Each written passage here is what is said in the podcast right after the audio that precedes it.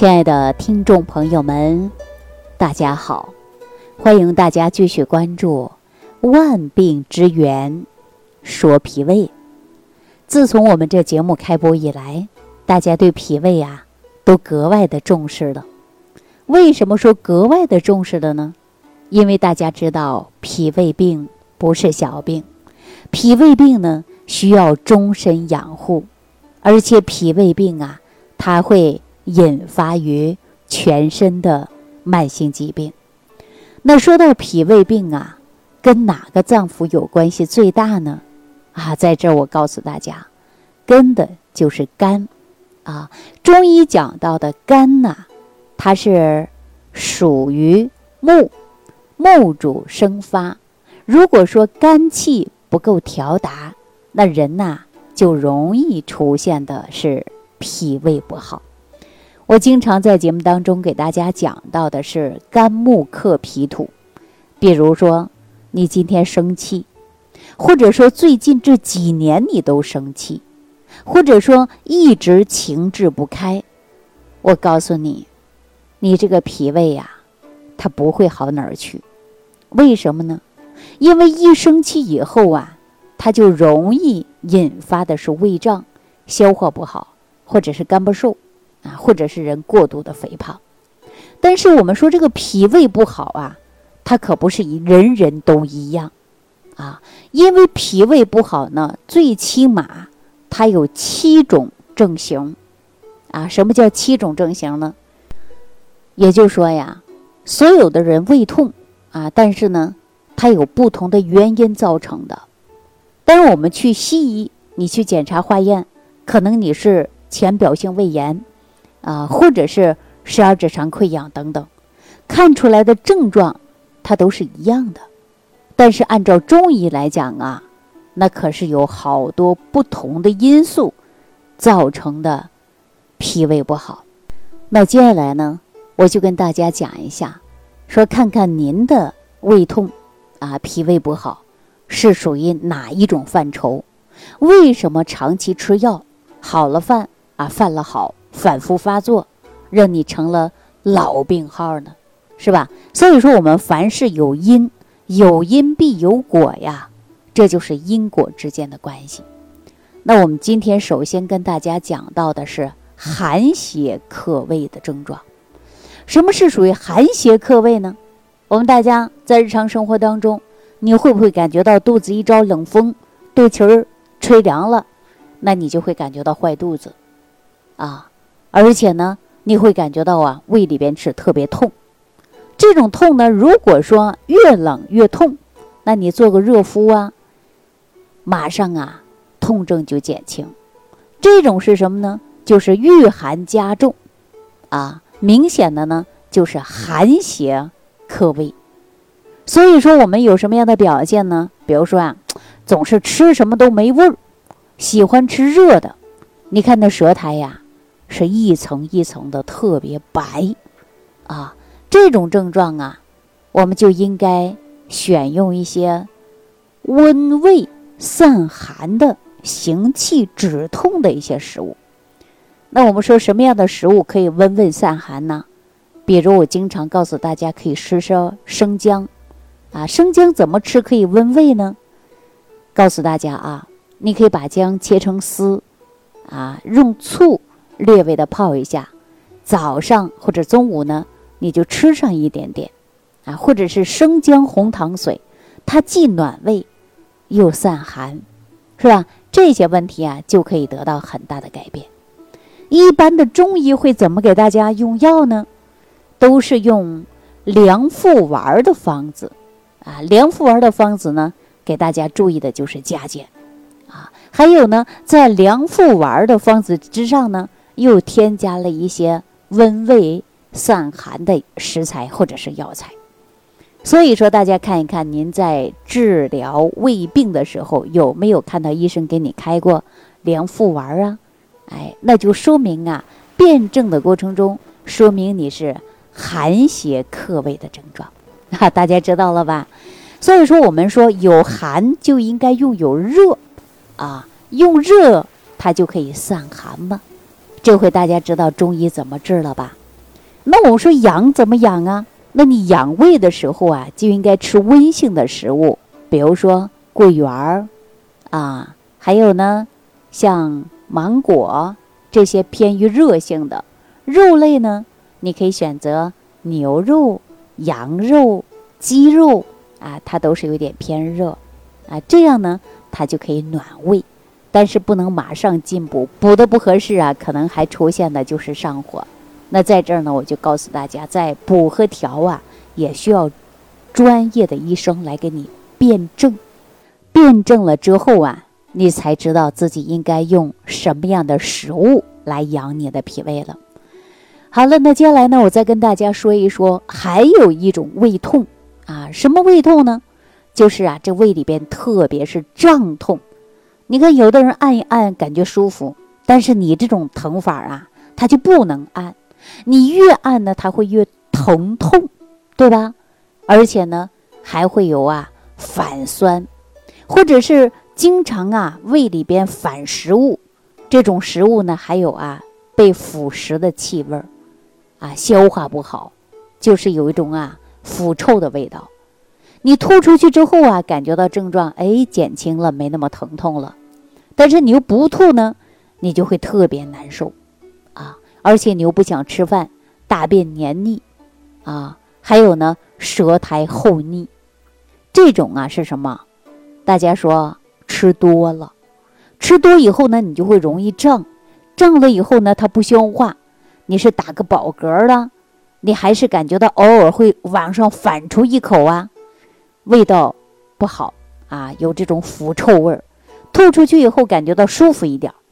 这种我们大部分来讲啊，就是吃的过多，啊，吃多以后呢，我们老百姓常说就是积食了。这种积食以后啊，它就在胃里边不消化，所以说呢，就会出现的胃胀，啊，胀满疼痛。那在胀满疼痛的过程中，我们说医生是怎么给你治的呢？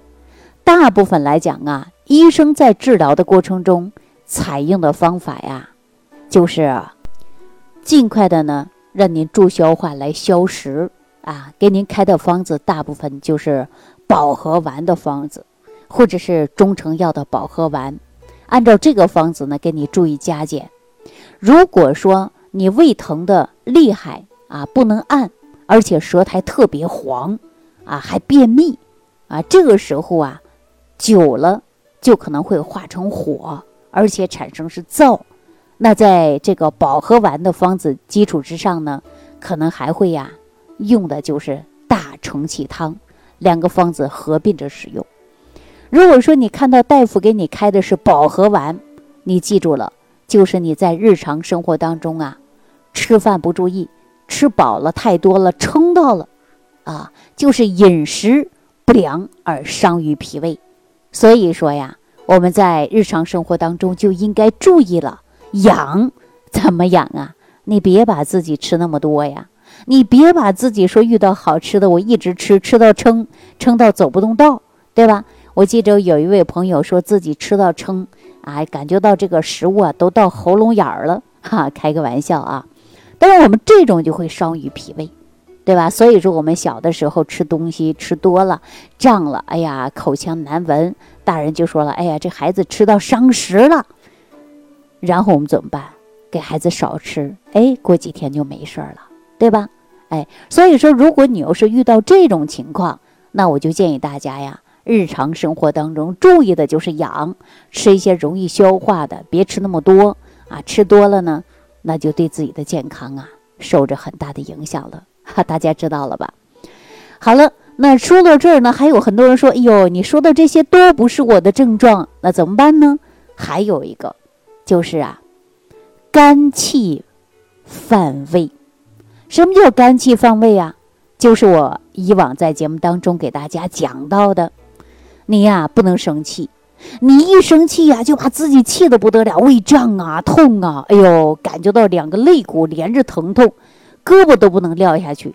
睡觉的时候啊，你得把这两个手举过头顶，啊，你才能睡着觉，胳膊撂不下了。撂下以后呢，你就不舒服，你觉也睡不着，饭也吃不下去，这叫什么呀？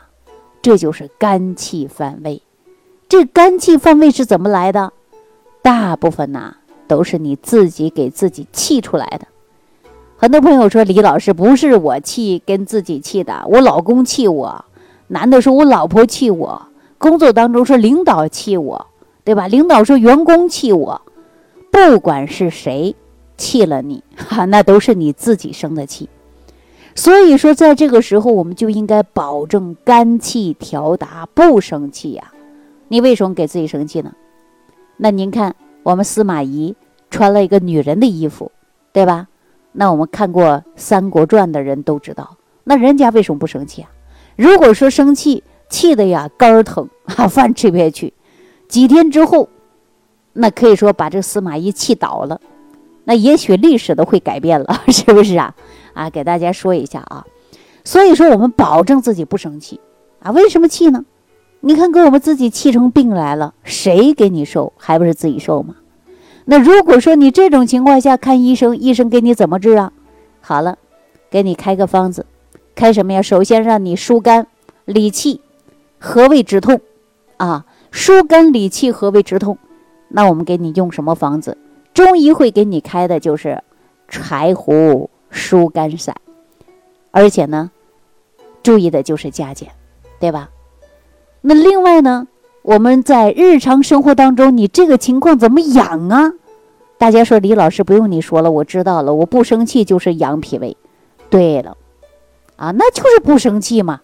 那如果说你说我人呐，生活在这个世界上一点不生气那是不可能的，那你别生大气，对吧？如果说有一点点不顺心的事儿了，你感觉生气了，那我告诉大家啊，你可以喝个玫瑰花，泡一个。呃，陈皮也可以疏肝理气啊，对吧？另外，你可以选择什么呢？绿萼梅，绿萼梅是什么呢？实际当中啊，就是小白梅，你把它呀泡上几朵，那你喝一喝，疏疏肝气。你何必去伤我们的脾胃呢？脾胃你是无辜的受连累了呀。这脾胃不会说话，一说话早跟你造反了，是不是这个道理？对吧？那说到这，可能很多朋友说了啊，李老师啊，原来这个脾胃还跟有这么多关系。你只要把它变通了、懂了，你就自己呀，别给自己找气生，是不是啊？好了，说到这儿之后啊，还有没有其他别的呀？我告诉大家很多很多，比如说湿热综阻症啊，什么叫湿热综阻症啊？我告诉大家，有这种病的人呢。有什么症状啊？首先你就胃痛，对吧？还是胃痛。那你看你又不知道的，你感觉受寒了，那就热敷。告诉大家不管用，对吧？那你吃保和丸也不管用啊。那你要吃一些这个啊这个柴胡疏肝散，那也不管用。那你这个是湿热中阻了呀？湿热中阻有什么问题啊？典型的就是胃里边嘈杂。烧灼感特别强，你口干口苦的，啊，而且呢，小便还发黄，大便不畅，舌头黄腻，恶心。那这种啊，身体下肢还特别重啊，走路都走不稳，感觉到啊，这个两腿像灌了铅一样的。那这个时候我们应该用什么呀？你开中医中药啊，大部分呢就会用清中汤，清中汤注意加减。你清除胃火，对吧？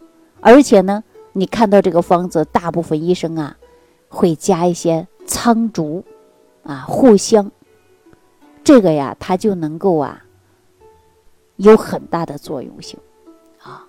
或者呢，还要你配合上的就是二陈汤啊来一起用啊。这是中医啊，针对这个问题，它是辩证的。为什么很多人说我吃了？这个西药别人吃了好使，我吃了不好使。那中医所讲，你就是症状不对嘛，是不是啊？所以说你症状不对，你吃再多那都是白费呀。所以说我们呢，如果这种问题出现了，我们是不是也要养啊？那怎么养啊？当然呢，我们在日常生活当中呢，就应该注意自己啊，不生气，吃饭呢细嚼慢咽，而且呢，要清淡为主。不要给自己吃太多上火的，胃火也会过重，那么我们就会胃里边超是这个嘈杂感特别强，而且呢胃酸也会过多，啊，这种现象就是太多太多了。所以说，我们中医呀，你看治病是需要辩证的，不同的症状给你开不同的方子，对着吧？但是我们调养同样的，养也是需要辩证的。实际我们每天吃的一日三餐呢，你是大米白面呢，啊，还是蔬菜水果呀、肉鱼蛋奶呀，它都是有属性的。你要根据你自己身体的情况，然后选择食物的来养，这才是最关键的。当然呢，我在提倡啊，我们说治养结合，治养并重，治跟养同样是重要的。有的人你干治不养，那是错误的；有的人干养不治，那也是错误的。所以说治病啊，跟调养病同样是重要的。好了，那今天呢就给大家讲到这儿啊。下期节目当中，我继续给大家讲脾胃的出现的病症为什么不同？为什么同样的药你用了不好使？那就说明辩证啊还是没有精准。好，那下期节目当中呢，我们继续给大家关注啊如何辩证调养。感谢朋友的关注、收听、转发、评论。下期节目当中再见，听众朋友，如想直接联系李老师，请点击屏幕下方的小黄条，或者下拉页面找到主播简介，添加公众号“李老师服务中心”，即可获得李老师食疗营养团队的专业帮助。感谢您的收听。